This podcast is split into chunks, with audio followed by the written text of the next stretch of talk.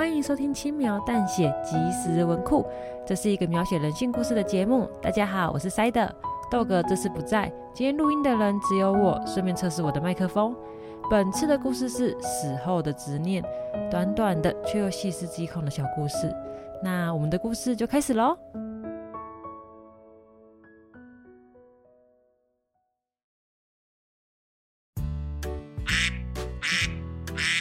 吵死了！啊，已经这个时间了，肚子好饿哦。呃，冰箱怎么都没吃的？啊，只好出去买了。我简单的换个便衣，准备出门。哎，王太太早！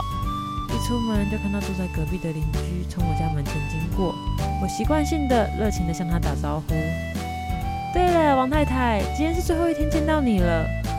王太太没有理会我，只是做出牵着小孩的动作，笔直的向前走。王太太，路上小心喽！并不是王太太无视我，对我不礼貌，而是现在的她已经不会与我互动了。没错，王太太已经过世了。其实我有一双很特别的眼睛。当一个人死后的七天内，我可以看到他们的灵体。他们会不断重复做着生前最习惯或最执着的行为。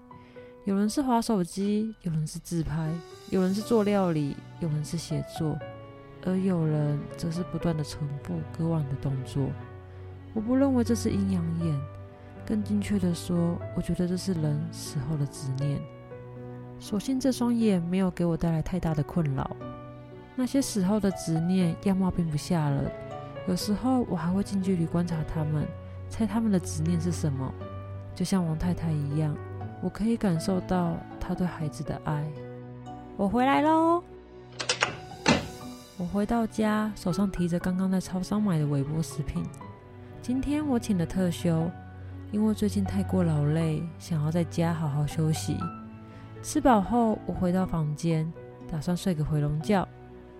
推开房门，我看到的是一个熟悉的身影，正对着床大力的扭腰。老公，你怎么还在呀？看你腰扭得那么起劲，一定很爽吧？哎，算了，反正你的对象也不是我，这也是我把你杀掉的原因。